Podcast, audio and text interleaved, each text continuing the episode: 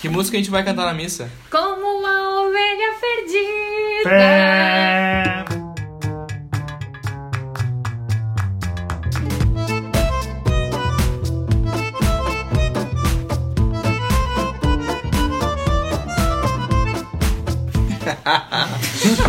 Resposta errada. Errou! Agora tá todo mundo em choque com essa introdução. O Como que assim? significa isso? Sabe aquela promessa Daquele outro episódio. daquele outro episódio, Vini? Que é tipo, no final tem assim. É. Continua. É Reticências. tipo isso. Há um tempo atrás a gente teve uma conversa com uma pessoa especial, né? Uma ótima conversa sobre vocação.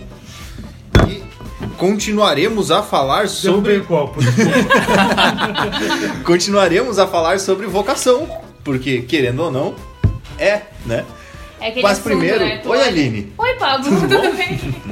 Quanto Nos tempo empolgamos, foi né? e voltou, né? E aí, Vini? Tudo certo. E aí, E aí? Ah, e aí eu? Eu, tudo certo. Eu sou o André Bem na hora, bem na hora do gole de água. Opa, os vizinhos.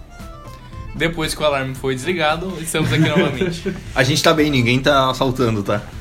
Eu Não acho. foi fogo também? O Não incêndio tem- tá no episódio, não, Não tem arma na, na nossa, nossa cabeça. Isso. É o que eles estão fazendo a gente Muito dizer. bem, voltei então. Prazer em rever os amigos. Isso.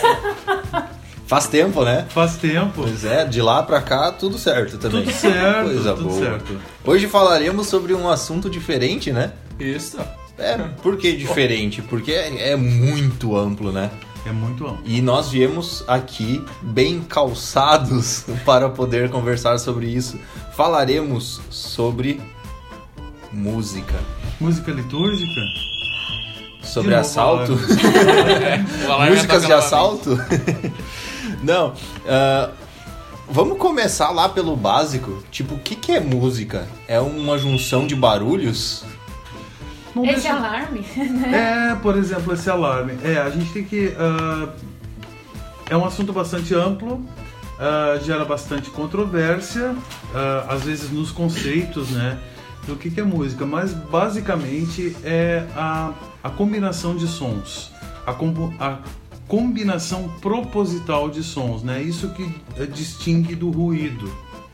Né? O ruído, que é o caso do alarme agora, isso é um ruído. Ele pode estar contextualizado dentro de uma composição, por exemplo, que pede que tenha algum, que tenha algum sentido ali e que tenha uma, um sentido ah, não só conceitual né, daquilo que o compositor ou, ou os executantes querem, mas que tenha um sentido musical, né, que faz par, faça parte de uma estética musical que ah, tem que ser objetivado, eu acho que eu tô falando difícil, né?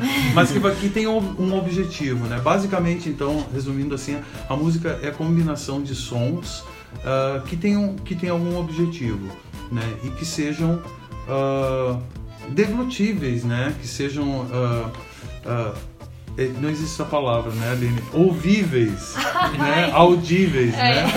Que sejam au- Discutíveis. au- Ai, ai. e nós temos, porque, é, porque quando a gente fala em música, a gente lembra sempre da música ocidental, né? Da música como nós conhecemos, mas existem muitas nuances ah, de música, inclusive na forma de representação ou não, né? Nem toda música é possível de ser representada, né? Mas nós temos a música oriental, música tailandesa, música árabe, nós temos uma infinidade. Então a gente tem que ter sempre o cuidado de quando se fala da questão de conceito de música, não restringir ao conceito de música ocidental. Até a gente poderia falar de harmonia, Ou a gostos também, né? Porque às vezes a gente vê a- a- o pessoal por aí falando, ah, mas isso aí não é música, meu.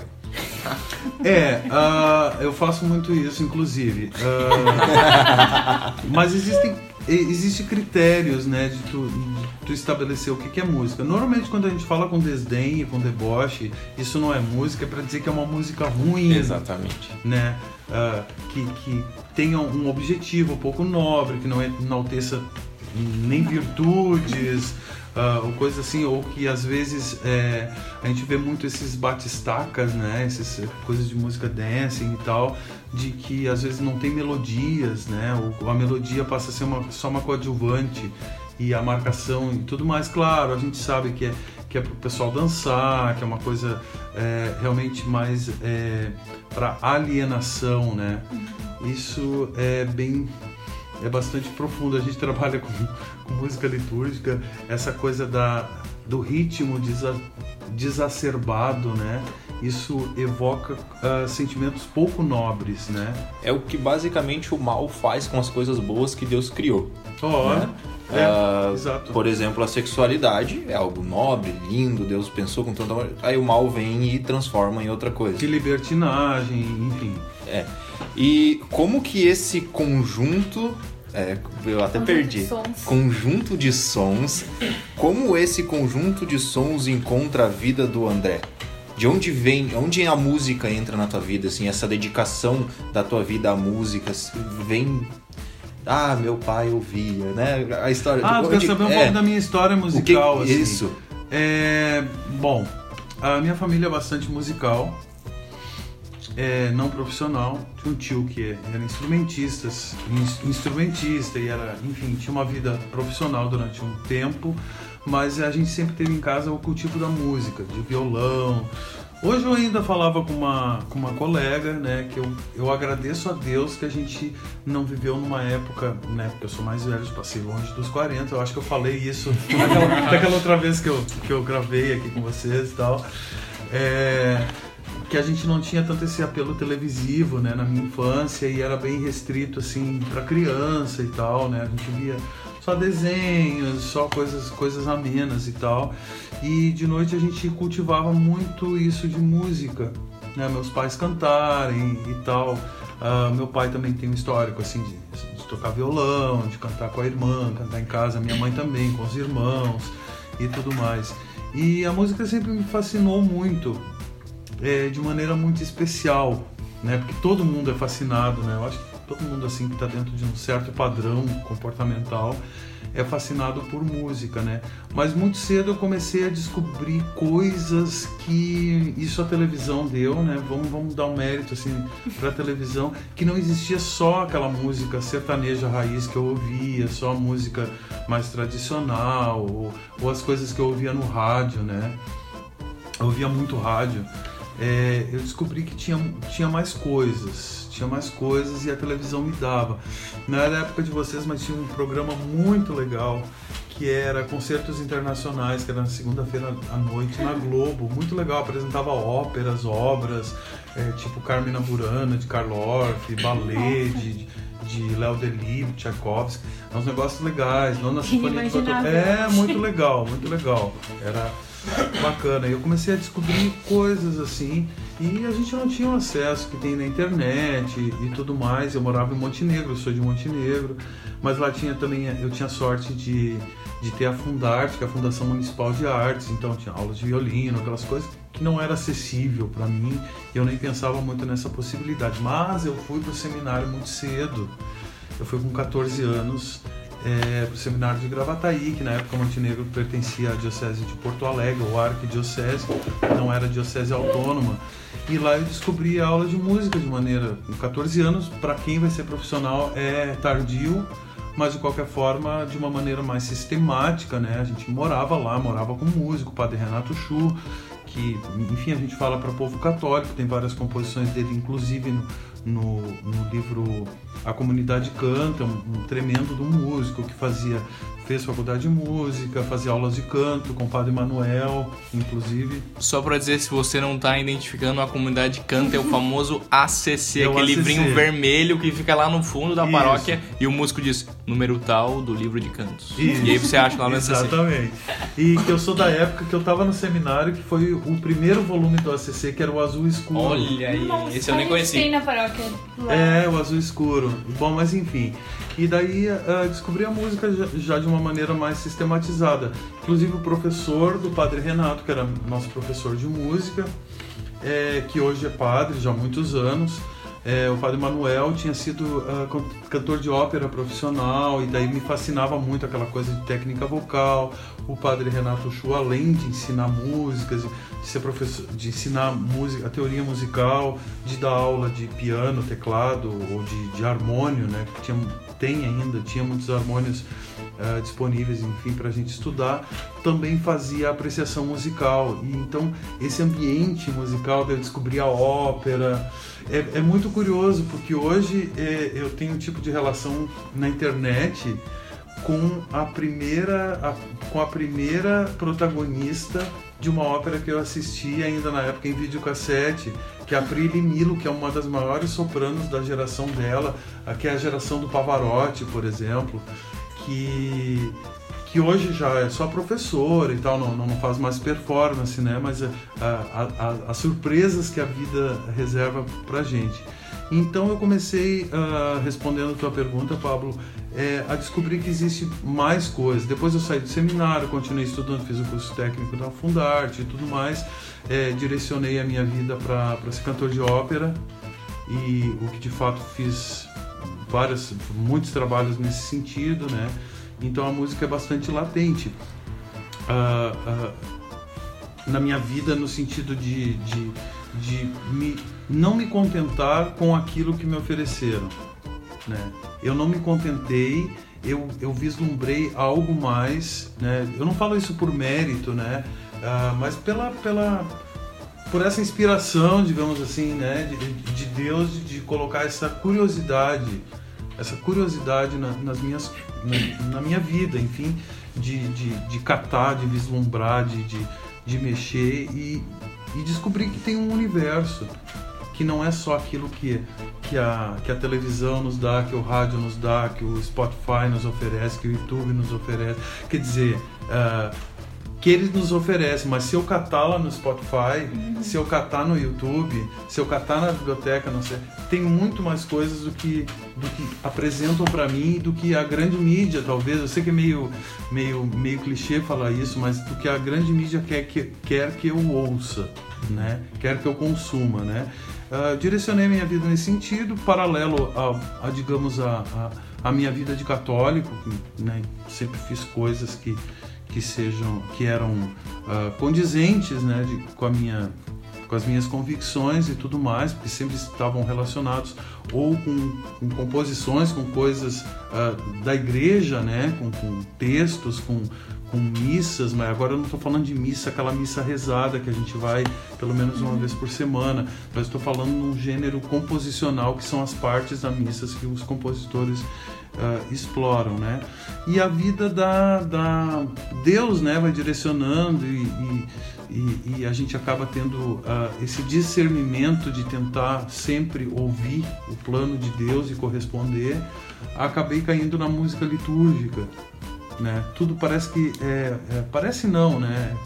Fica muito evidente que todo o restante foi uma preparação, né? Eu ter, ter, ter me fascinado, que eu ainda sou, pelo universo da ópera. Isso me deu subsídios e me deu, ah, digamos, é, um conhecimento mais abrangente ah, das coisas de música para hoje poder exer- exercer minha profissão com maior propriedade, digamos assim, e aquilo que a gente falava fora fora aqui, né, Vini, de, de a gente não ficar restrito só ao que querem que a gente con- consuma.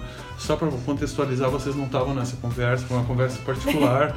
É, a gente estava falando da questão de da- da- das universidades ou faculdades, né, é, ah, oferecerem ah, algumas ah, alguns assuntos ou algumas disciplinas que ficam muito direcionadas e tu acaba não vendo todo, né?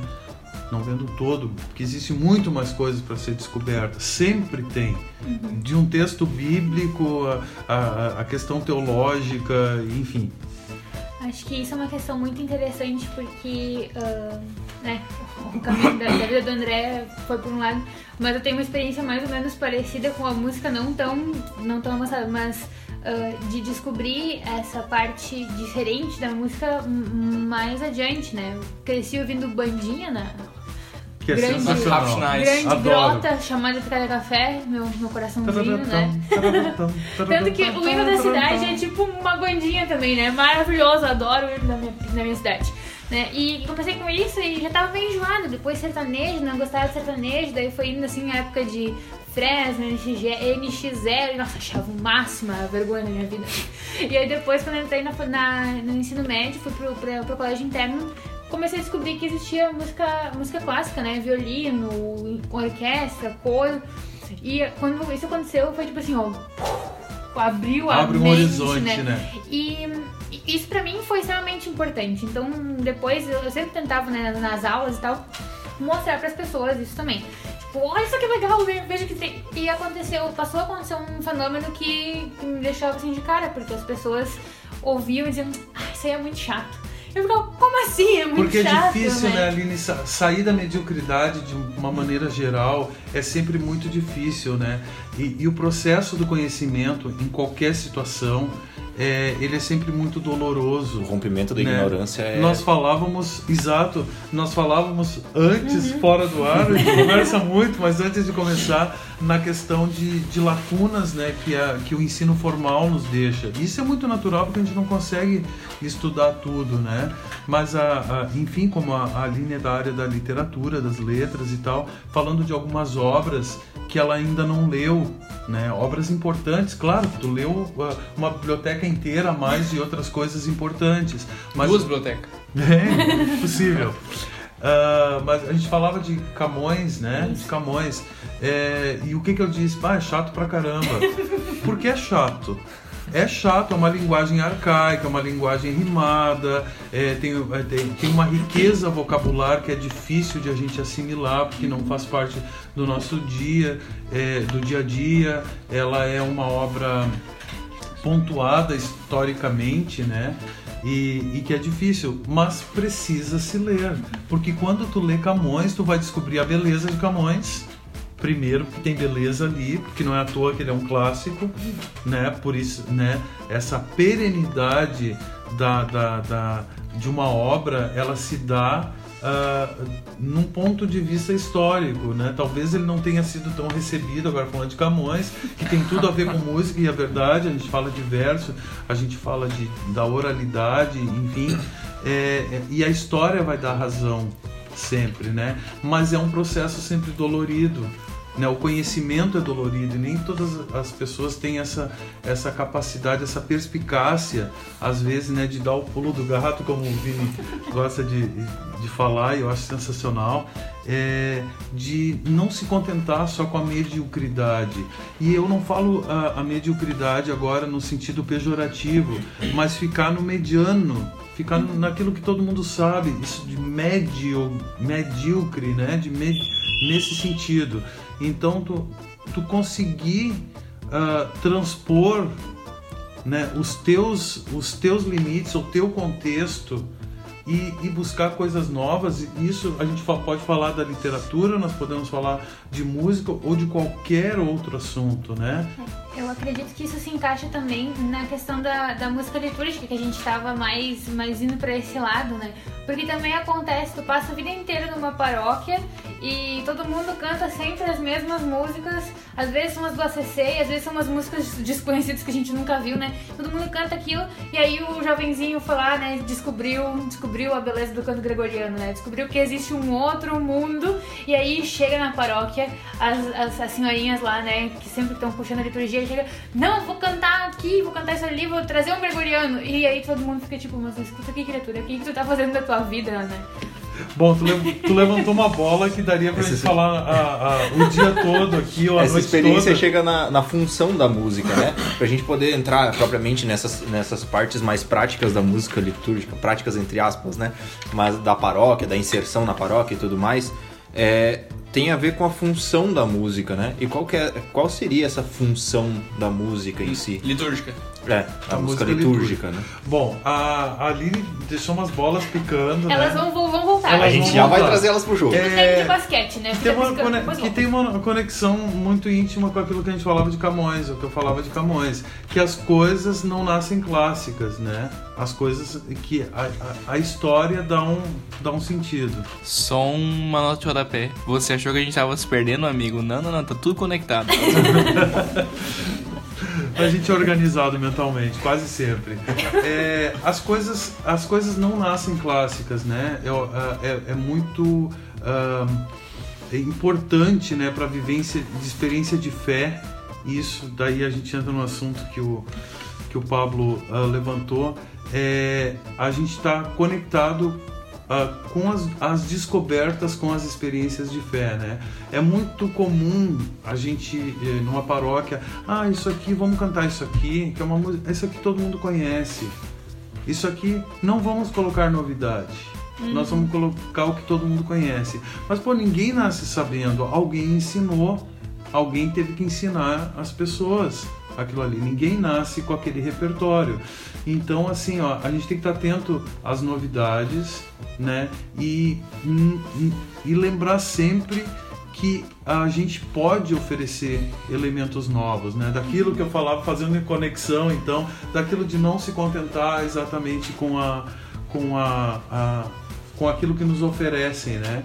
É, tu perguntava sobre a, a, a, questão da função da música, né? Da função da música litúrgica, especialmente, né?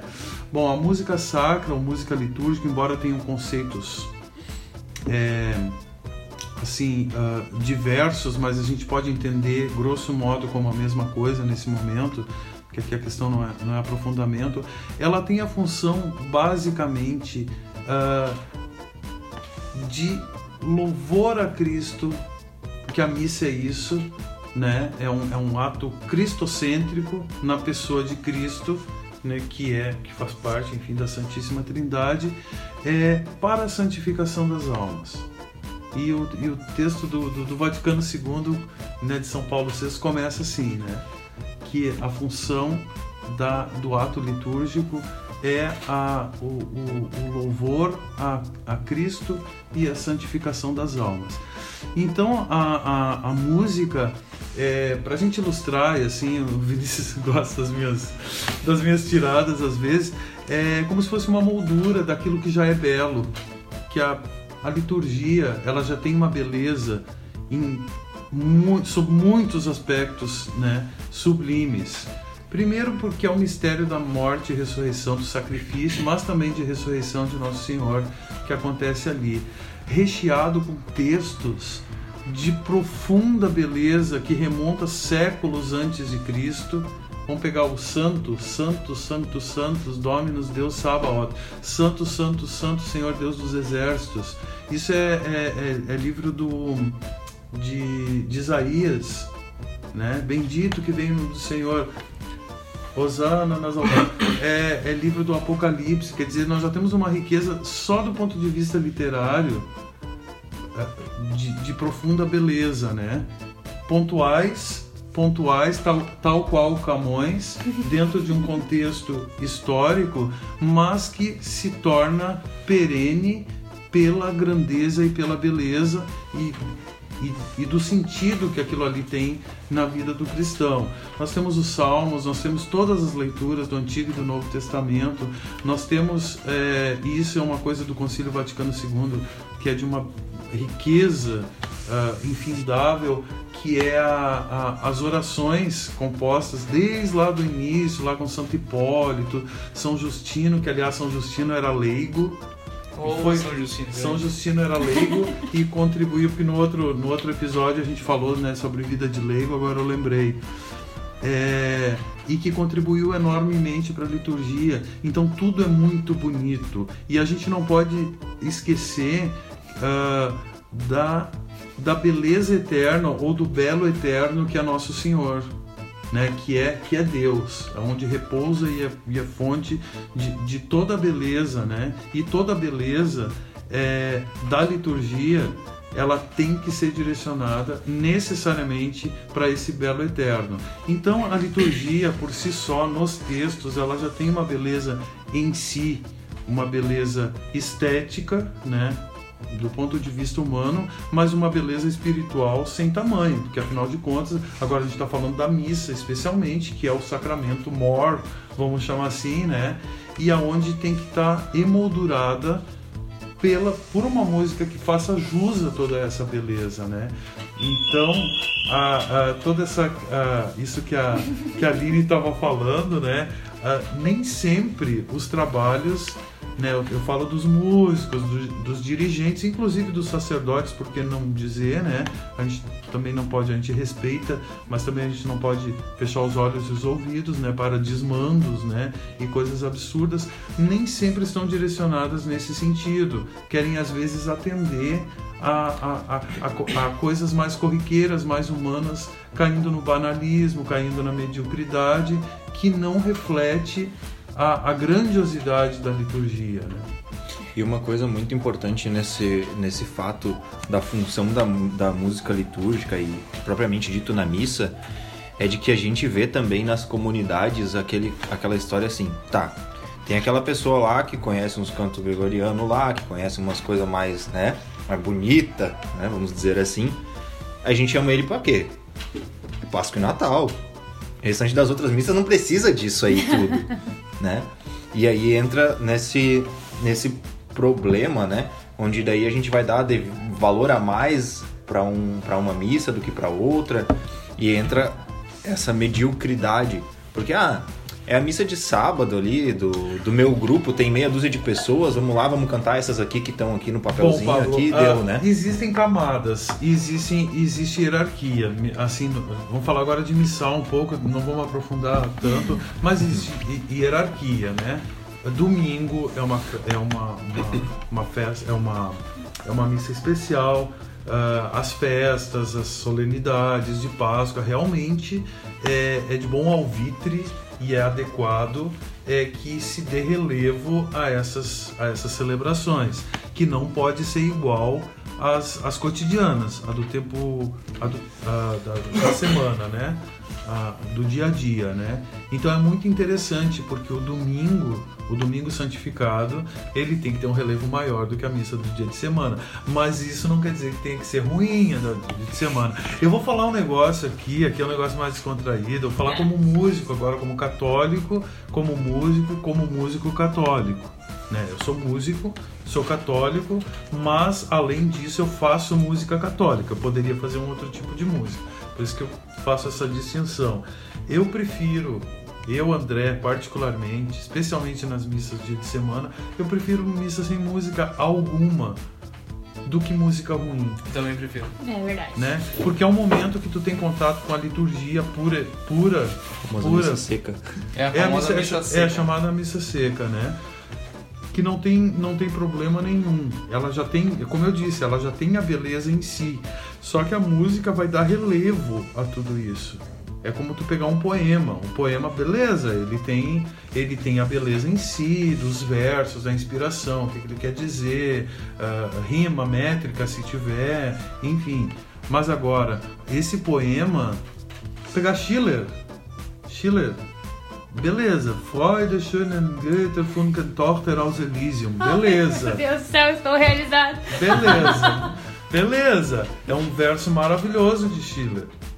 Lindo. Agora, ouvir isso no último movimento da Sinfonia número 9 de Beethoven é algo celestial. Quer dizer, o que já era bonito, o que já era bonito, a música deu todo um relevo. Agora, usar toda essa, essa, essa beleza da, dos versos de Schiller, eu peguei esse exemplo porque a Aline, enfim, é, é expert nesse assunto, né? Mas, Não no caso, né? Depois procura Sinfonia número 9 é lá no YouTube, Sinfonia número 9 de Beethoven.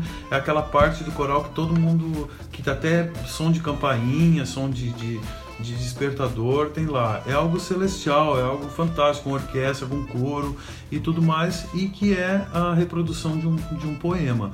Uh, então, o, com os textos sagrados é da mesma forma. Né? Claro, nós não precisamos ter uma, uma estrutura de orquestra sinfônica, de coral sinfônico, de cantores uh, uh, profissionais fazendo, fazendo isso, né? Mas eu falo da, da, da, importância que tem da música de dar o relevo certo e direcionar, apontar o dedo exatamente para a direção certa, né? Que é justamente dignificar a liturgia e para santificar as pessoas, apontando para o alto, para Deus. Agora que tu falou isso, então fazer a, a, outra pergunta de um milhão de dólares. É que, na verdade, o que eu disse antes foi para dar uma cutucada para vir com essa pergunta por ah, cima. Ah, Porque, amigos, por favor, vamos combinar que uma solenidade é uma solenidade. Né? Deve ser muito melhor preparada. A gente vê o turíbulo, a gente vê. Mas devemos dar o devido valor também às outras celebrações. E a pergunta de um milhão de dólares que o Vini vai fazer, já que ele puxou. É, eu tô com medo. Ah, não. A pergunta é: tem toda essa coisa de que a, a, então a música sacra é essa moldura em torno da liturgia, da liturgia que já é bonita. Por que que na prática isso não acontece? É, vamos começar com essa pergunta. Por que que na prática isso não acontece? Porque lá, ah, o cara chega na paróquia lá, tem vários níveis, né? Vamos dizer assim, tu pode explicar melhor que eu, mas vamos dizer que tem vários níveis de erro na música litúrgica. Tem primeiro aquele erro que o cara não tá nem seguindo o texto litúrgico, né? Porque as partes fixas da missa, acho que todo mundo sabe, mas as partes fixas da missa tem um texto e é aquele não, texto. Não, nem todo mundo sabe. Não é, então vamos lá. É o famoso, né? Deus é santo. Eu vou deixar pra ti então. É, Bom, uh, existe uma proposição da igreja que a igreja cari...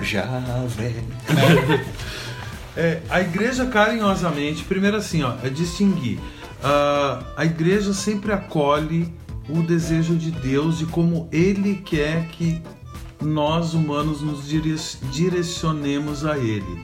Desde Piedade. O, desde o Antigo Testamento, Deus deu instrução exatamente como queria as tendas, Deus deu instrução como é que queria o templo, como é que eram os sacrifícios e tudo mais. Quer dizer que não era assim, não, não importa como é a tenda, o que importa é o coração, não era assim.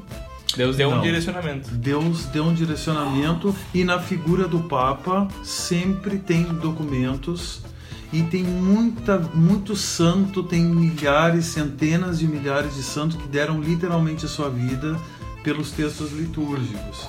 Então existe um missal, existem as orações corretas, é, tanto fixa quanto as, as, as móveis. O que, que são as partes fixas? Senhor, tem de piedade de nós, que existem fórmulas, uh, glória, é, credo, que normalmente não se canta, mas pode ser cantado, o Santo Cordeiro de Deus. Então essas uh, formalmente a gente chama de partes, partes fixas da missa, né? Então são os textos da tradução que podemos fazer em latim, que é a língua da igreja, mas de qualquer forma, né, o mais comum é fazer no vernáculo, que é autorizado, que são textos autorizados pela conferência episcopal de cada país, que no nosso caso é a CNBB. Então não existe possibilidade de, de a gente mudar isso. Pera, não tem espaço para criatividade, não então, tem espaço é para criatividade. Não tem espaço. Glória, glória. Ok. Glória a Deus. Aquele outro, tem aquele outro, tem aquele outro, como é que era? É, era, é um glória que, que dá a entender que é, ele é meio anti-trinitário, assim. Gló, glória ao Pai, nananana. Vai falando de cada pessoa da Trindade. a vida nos chamou. Aleluia. Espera que. Para, para, a gente vai apanhar. Parou. Sabe aquele tapão que o Padre Pio dá na cara? a gente vai tomar do Existem textos que não estão uh, sujeitos à mudança. E é isso. É isso. E porque a gente mudar é muita prepotência nossa, é muita arrogância dizer uh, que São Justino, por exemplo, Santo Hipólito, Santo Hipólito, que ele uh, hoje ele é do século III por ali, mas eu posso estar equivocado. Digita no, digita no Google aí que vocês acham que não é relevante o tempo, mas de qualquer forma ele é de, de, de, dos primórdios né, do, do cristianismo ele, ele chegou a ser ter suspensão de ordem na época, como bispo ou como padre, não tenho certeza, por bater o pé e querer que as coisas fossem feitas dentro de um protocolo, né? E lembro, lembro, vou lembrar que é sempre Deus que pede a maneira que Ele quer que nos relacionemos com Ele. Então é muita prepotência nossa a, a gente achar que foi em vão uma vida de Santo Hipólito, de São Justino, de São Gregório Magno, uh, de São Gelásio, de todos eles que dedicaram sua vida à liturgia, de um Concílio Vaticano II que reuniu que reuniu cardeais do mundo todo e ficou anos estudando com comissões de liturgia. Aí vem um André, um André qualquer, e diz: Não, não, não, não, a gente não precisa fazer isso aqui, nós vamos fazer o Glória não sei o que, o Glória não sei o que. Mas aí vai ter dois argumentos principais aí. o povo já conhece esse e é tão bonito. Ai, que Não é? Onde? Não são os dois argumentos que a gente Eu ouve. ouvi de um padre uma vez, bah, tem uns agora que não são litúrgicos, mas são tão bons. Ok. Mas ele não canta na missa, né? Nem- bom, vamos por partes, como o Jack. É, nem tudo que é bonito cabe na liturgia. Eu sou bonito. A tua mãe dizia, né? A mãe diz ainda. Ah, eu sou bonito, mas a minha beleza não cabe na liturgia. Porque tem que ser a beleza da liturgia. É brincadeira, tá? Nem, nem sou, Não dá pra fazer uma nem sou tão e lindo assim. colocar lá. Mas nem tudo que é bonito. Tu fala de bandinha, né? Ah, vai dizer que não Sim, é uma ah, gracinha. gosto, né? Legal pra dançar com os amigos. Quem é do interior sabe o quanto tem assim, uma nostalgia, o quanto isso evoca fraternidade, é, é, diversão saudável entre as pessoas. É, são, normalmente são músicos bons, que tem que ser músico Uhum. bom pra executar, com afinação, aqueles instrumentos todos, tem que estudar.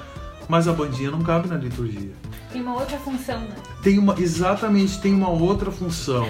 Ah, o outro argumento é o, as pessoas já conhecem. Aí voltamos ao Camões. Voltamos ao Camões, né? Que pra Ah, gente brincar um pouquinho. ser o Camões. Camões não nasceu Camões, ele não nasceu clássico. Ele não nasceu clássico. Se hoje a gente lê ou tem o desejo de ler Camões, é porque a gente sabe que da importância, né, enfim, de Camões, mas a gente tem que aprender a Camões. Ele não nasceu clássico. Ele não nasceu no lugar que ele tem hoje na literatura. A mesma coisa repertório, ah, repertório de missa. Né? A gente fala, ah, do canto gregoriano, daqui a pouco eu sei que vocês vão tocar nesse assunto. O canto gregoriano um dia foi, as composições foram novidades. E alguém disse, e já vem esse cara aí com, esse, com essa peça Esses aí, papo aí. esse Kyrie Angelis. Já vem essa novidade aí, um dia Ó, foi novo. Ó o Gregório lá inventando moda lá, ó. ó, ó as ideias Exa- caras aí. Exatamente. Então, esses dois ar- argumentos vão por terra, mas é aquilo que a gente ah, falou no início aqui da nossa conversa, é as pessoas eh, saírem um pouco da sua ah, região de conforto, né, e oferecerem coisas ah, coisas melhores, mas para te oferecer coisa melhor, tu tem que ter argumentos, tu tem que ter ah, a bagagem melhor. Então, assim, ó, a gente tem muito isso. Ah, o guri eu tô falando hipoteticamente, mas a gente sabe que tem, assim, genericamente, a gente sabe que isso é a realidade. Ah, o guri toca violão bacana, tem outro que toca num bar ali, tem outro que toca na bandinha e, e- e vai fazer um, um som lá e vai tocar na igreja. Ah, ok, ah, ok, é, é muito possível que essas pessoas sejam dotadas de talento e de conhecimento musical. Só que a música que serve para bandinha, ela não serve para aquilo lá. E o jeito de tocar também é diferente. Será que a bandinha não é para eu dançar e a música, a música da liturgia não é para emoldurar os textos sagrados? Olha, vamos observar uma coisa, pelo menos as, as belas igrejas e boas igrejas, eu estou falando de edificação agora, é, elas É que enfim falaram da minha parte, né? Estão falando de Camões, agora vamos falar de arquitetura, é isso? Vamos falar de arquitetura. Beleza, vamos falar de arquitetura. Olha só, as igrejas sempre tiveram isso e eu tô falando agora já desde do, do- lá das tendas e do, do templo de Salomão, sempre tiveram assim, ó, a, a função de isolamento das coisas externas. Tô falando de edificação para tu entrar no mistério. A gente vê o próprio como o anjo se dirige a, a, a Zacarias, né? Lá no, no início do Evangelho, é, e ali descreve já no Novo Testamento como é que era eleito as pessoas que poderiam entrar no Santo dos Santos, entrar, né, oferecer sacrifícios e tudo mais. Quer dizer, tinha uma roupa especial, tinha ritual de purificação, ah, de abstenção, inclusive sexual, né, do- dos casados e tal. É, para isso, a maneira como vai, vai, vai se dirigir e isolando de, to, de todo o resto, né? Não é tu te fechar para as coisas externas na tua vida, mas no momento ritualístico, né? Tu tem isolamento de som e as igrejas se propici, eh, propiciam isso. Tu tem uma acústica interna, tu tem vitrais, até a luz do sol ela não bate direto dentro das igrejas. Não tem janela. Existem vitrais, né? Que toda ela pe- peneirada com cor, com vidas, eh, com vida, uh, ilustração de vida de santos ou de, de Com catequeses, né? Porque esse era o objetivo da arquitetura, era catequizar ali, né? Com símbolos cristãos ou passagens da vida de Nosso Senhor, de Nossa Senhora e tudo mais. Então existe uma coisa que, que é deixar o paganismo, deixar a bandinha que a gente adora ali, no lugar dela, que é lá na nossa casa, no salão, lá onde a gente quer dançar, salão paroquial, salão social. Quer. Na, exatamente, na festa lá, deixa a bandinha lá. E aqui dentro da igreja nós vamos fazer uma outra coisa. Podemos sim usar os talentos que tem lá. Mas nós vamos fazer uma outra coisa. O cara que toca em barzinho, ele vai tocar, sei lá, bossa nova, vai tocar MPB, NX0, qualquer, qualquer, qualquer coisa que é tudo muito bacana, que é legal, porque tem um, um, um momento certo. Só que na igreja nós vamos fazer uma outra coisa quando a gente passar a entender o que está acontecendo lá. Que é o mistério né? Primeiro tem toda a, a, a, a, a, liturgia da palavra, né? que a palavra tem que estar em primeiro lugar. Depois tem o mistério do sacrifício de Nosso Senhor ali. E, só para dar um exemplo, nós temos o Cordeiro de Deus, né? Bom, a gente sabe, nós somos católicos, o Cordeiro sempre, até Jesus Cristo, era o sacrificado, né? Era é, o cordeiro literalmente, a ovelhinha lá, né, que era sacrificado, e São João Batista muda isso, essa perspectiva. Ele diz: "Ó, oh, tá vindo ali o Cordeiro de Deus, aquele que é o Cordeiro, aquele que vai ser eu não sei se ele tinha isso em nível consciente ou por inspiração do Espírito Santo, mas aquele que vai ser sacrificado agora que é nosso Senhor. Então eu sei que talvez até choque um pouco quando nós estamos saudando Jesus Cristo ali, Cordeiro de Deus que tirais o pecado do mundo, tem de piedade de nós e dai-nos a paz. Nós estamos saudando um homem brutalmente assassinado no sacrifício de cruz. Então é de se questionar: será que a música da bandinha ou a música do barzinho ela cabe nesse momento de eu me direcionar ao homem brutalmente assassinado pelo perdão e remissão dos pecados? É o cordeiro que é legal do mamute pequenino, né?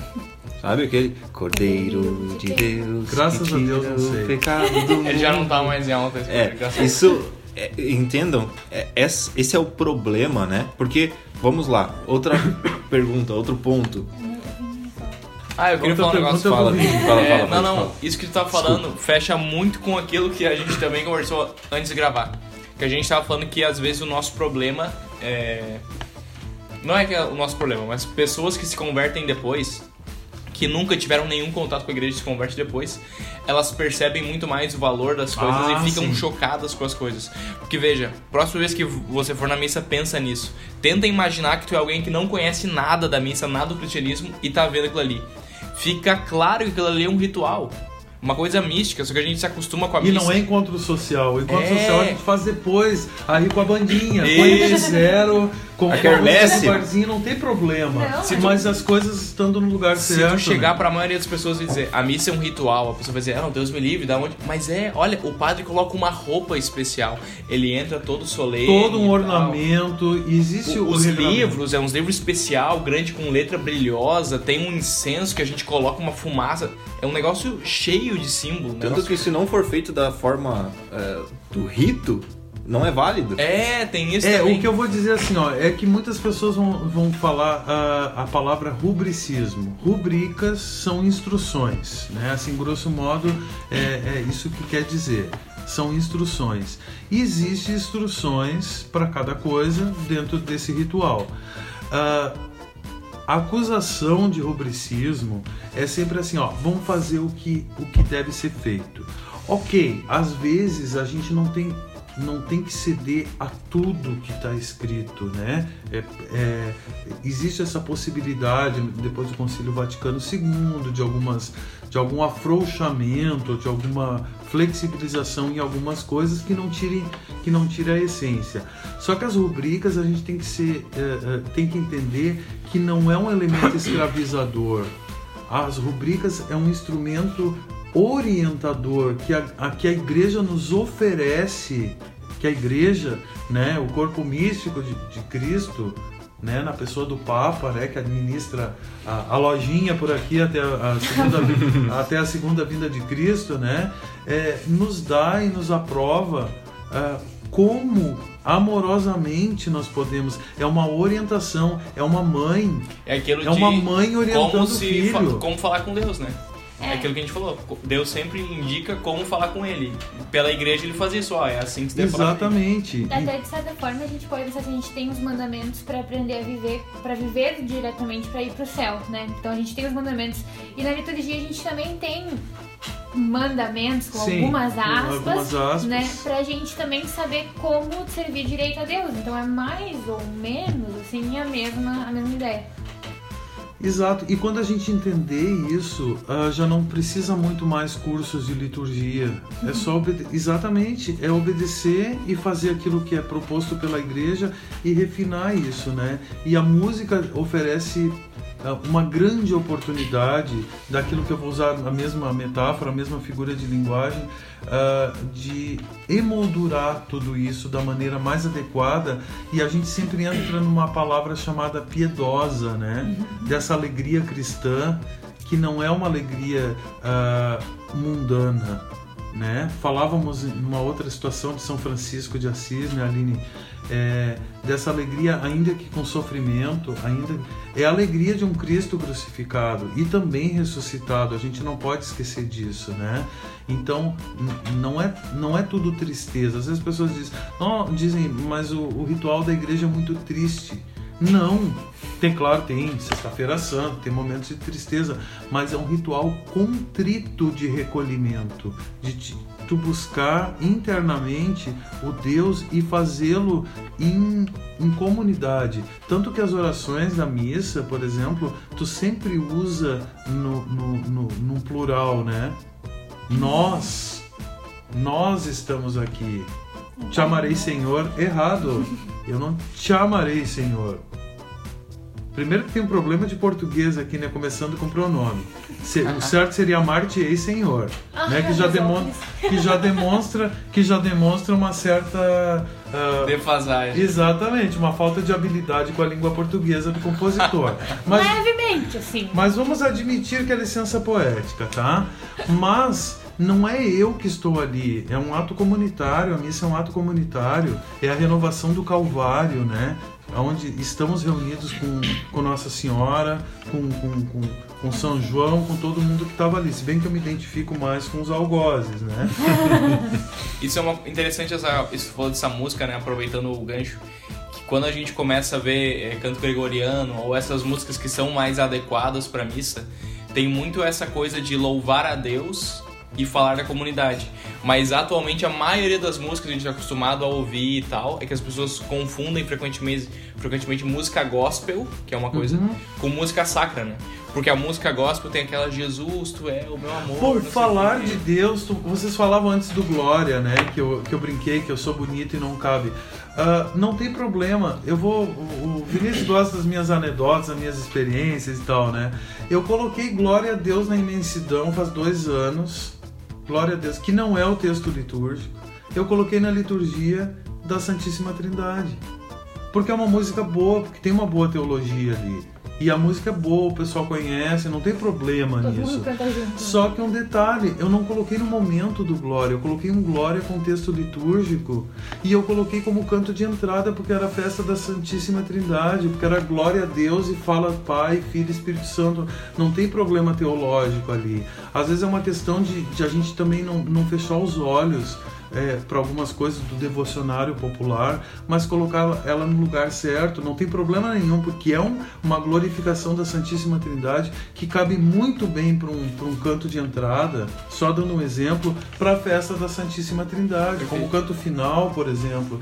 Então não tem problema, então a gente tem que ver com, com um olhar sempre muito de caridade essas, essas coisas de, de adequação, né? Não é mutilar e não é tirar isso das pessoas porque já está no devocionário, já está no, no, no, na, na, imaginação, digamos, uh, espiritual das pessoas. A questão do canto gregoriano, ela é, ela é bastante ampla, né? Porque o canto gregoriano ele nasce bem cedo na igreja e, e ela é aclamada hoje ainda colocada num pedestal como uma música referência, não necessariamente tem que ser o gregoriano. Que nem só de gregoriano vive liturgia. Eu ia achar um porre também se só tivesse canto gregoriano, embora eu ame, adore e, e, e, trabalhe com isso, mas tem muitas outras coisas bonitas, inclusive do devocionário popular, que, que é legal, que é bacana, né? Mas ele nasce e vai sendo constituído em São Gregório Magno, por isso o nome gregoriano, lá pelo século VII, é uma homenagem que no século XIX se colocou para São Gregório Magno e chamou esse gênero de gregoriano. Ele também não nasce no estalar de dedos, ele vai sendo constituído né, de acordo com as festas litúrgicas. Só para título assim de ilustração, é, São Gregório Magno que veio depois de São Gelásio, ele, ele foi um reformador da liturgia, mas não foi reformador da, da liturgia universal.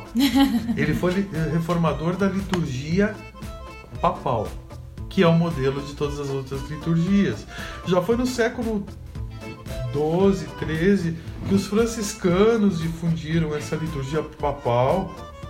Nós conhecemos assim uma liturgia mais universal graças aos franciscanos, que meio que padronizaram assim em, em, missões.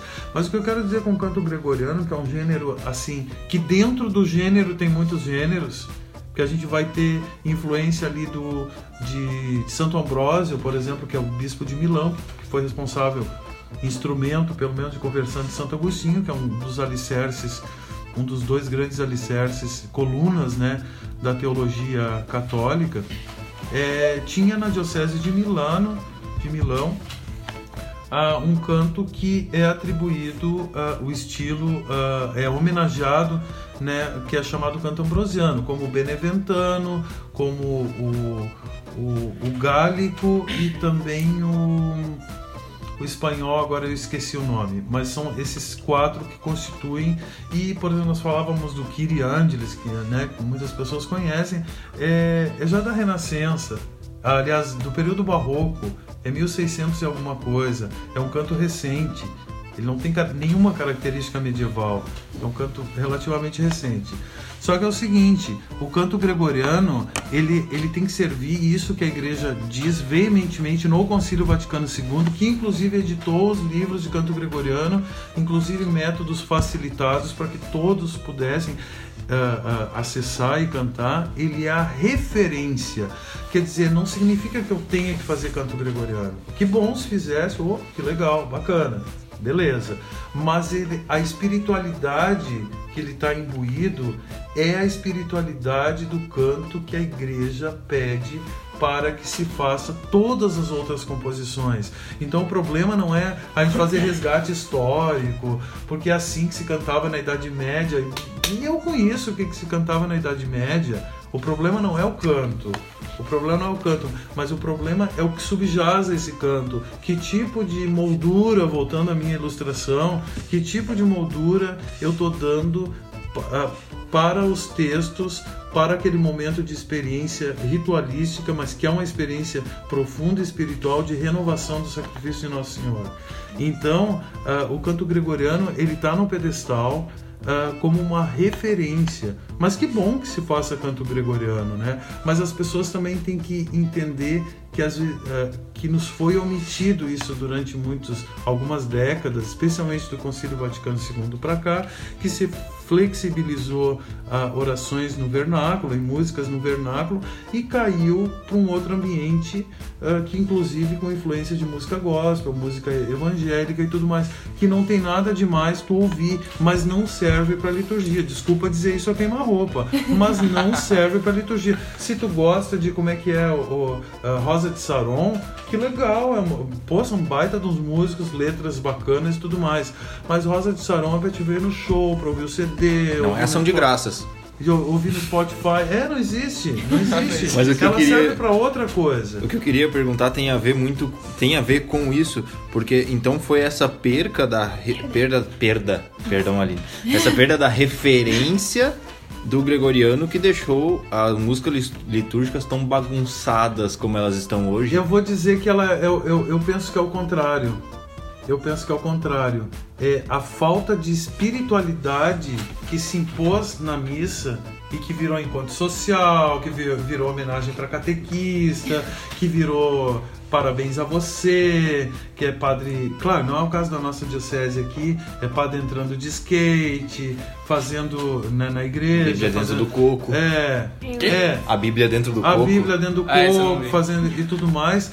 Foi isso que foi, a, a- digamos, a, a, a- Ah, agora me faltou a palavra, mas digamos a, o uso desse tipo de artifício que não tem nada de sacro, que não tem nada de espiritual, que não que dá um outro sentido para a liturgia, foi isso que, que foi acabando ah, ah, tirando as músicas que como é que uma. Eu vou dizer em outras palavras. Como é que uma bagunça dessa que a gente está falando agora, né? Que são todas coisas reprováveis em, em liturgia, não sou eu que digo, isso é a igreja que diz. Vão ler os documentos da igreja, né? Se alguém vai me criticar aí. Vão ler, vão estudar. Vão sair da mediocridade, né? É, como é que um canto gregoriano eu fui muito fundo, né? Mas uma polifonia, como é que um canto sacro de verdade, mesmo composto agora, nós temos o Marco Frisina, por exemplo, que é um dos grandes compositores da atualidade, vai ilustrar, vai emoldurar uma, uma bagunça dessa.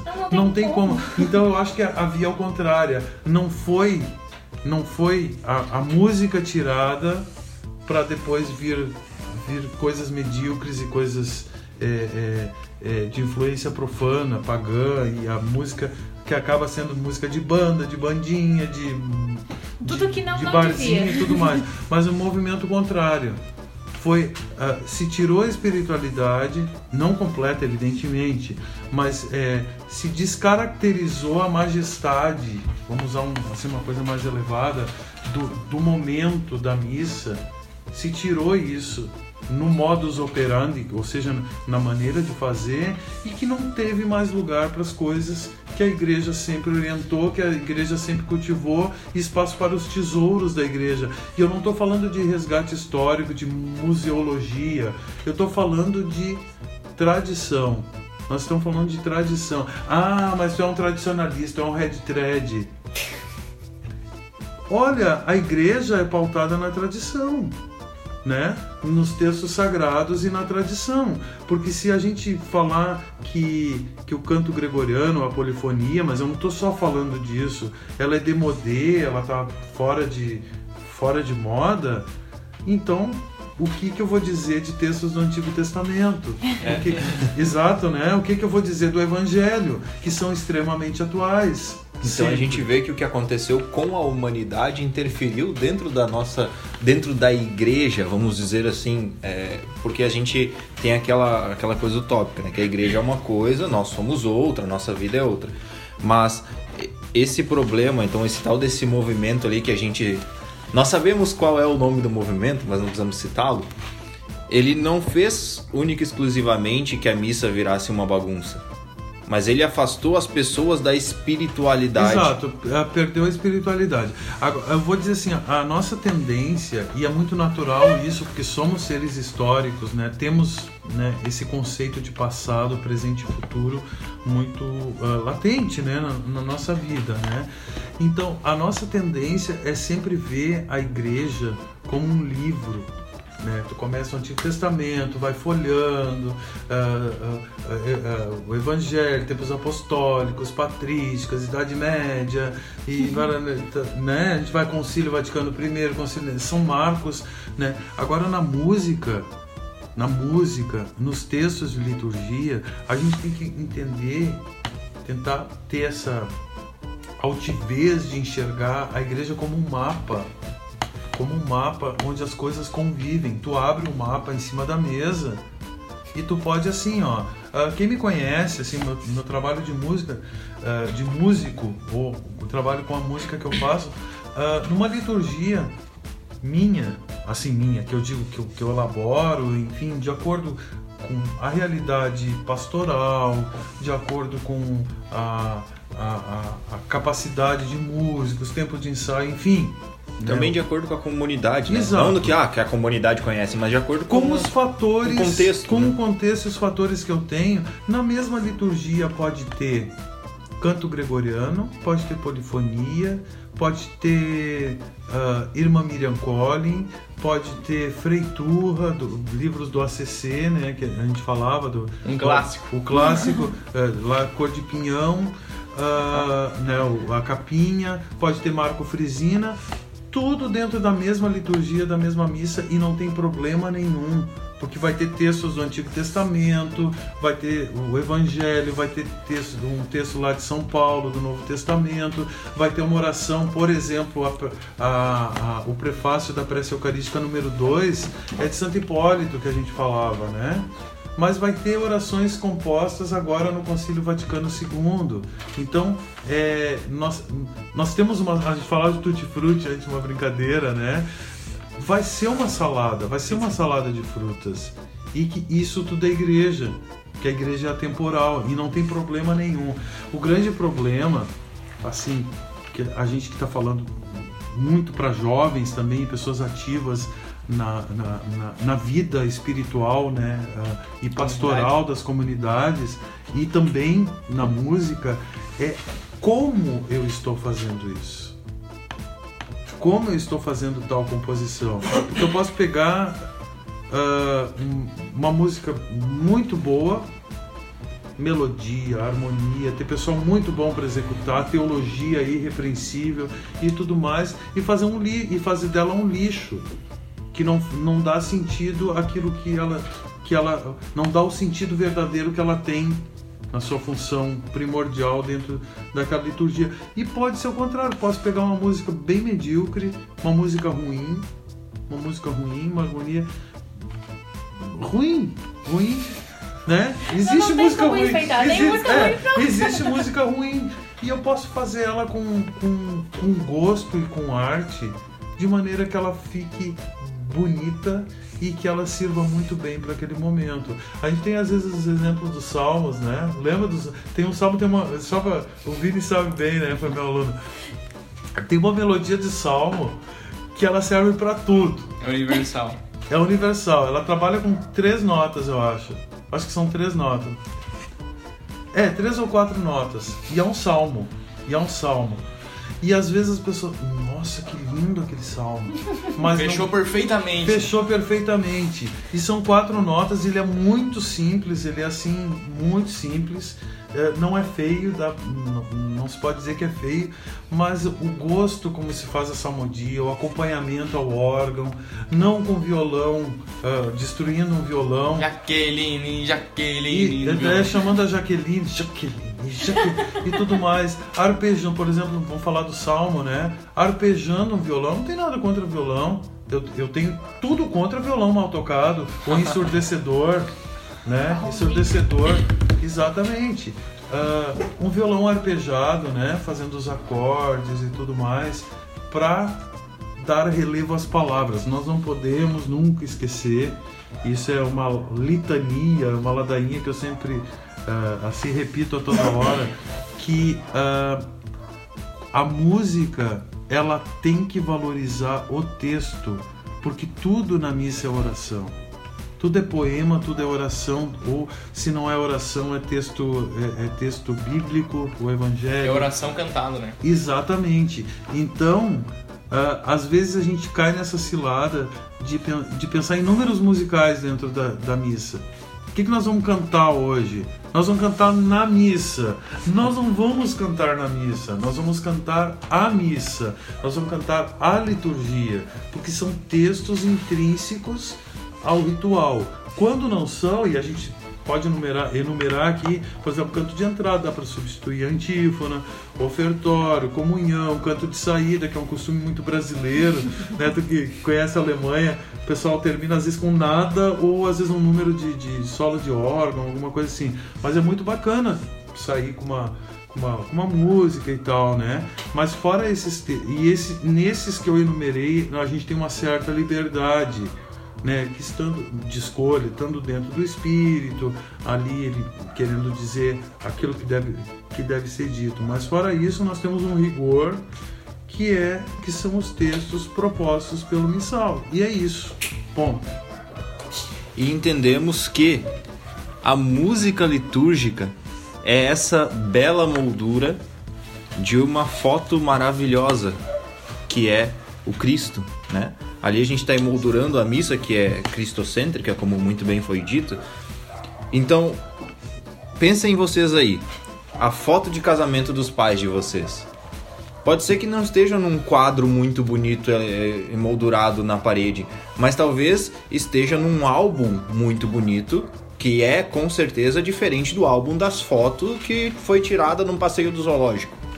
É uma moldura. Aquele, aquela moldura de papel, né? Que tu é, compra na lojinha. É uma moldura diferente. Ou outra coisa, pensa você no seu casamento. Você vai casar, vai tirar uma foto, vai querer uma foto linda e vai botar a melhor moldura.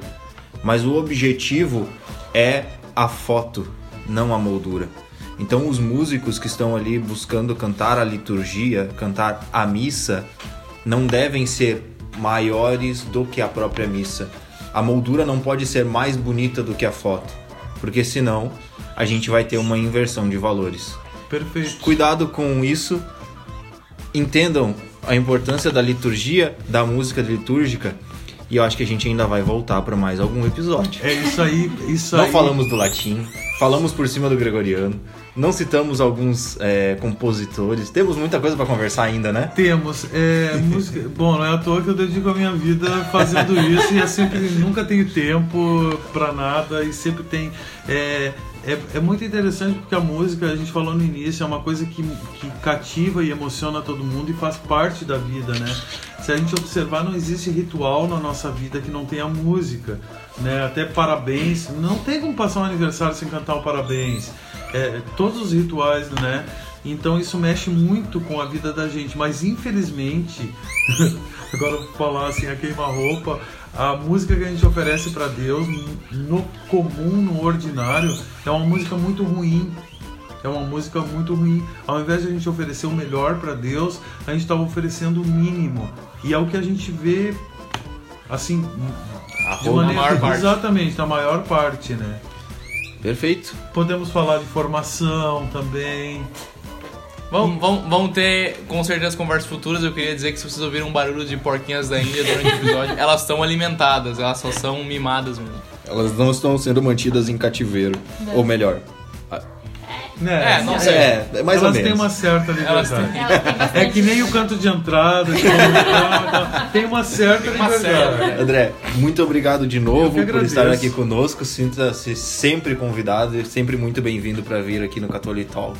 É isso aí. Valeu, tchau. pessoal. Tchauzinho. Tchau, tchau, pessoal.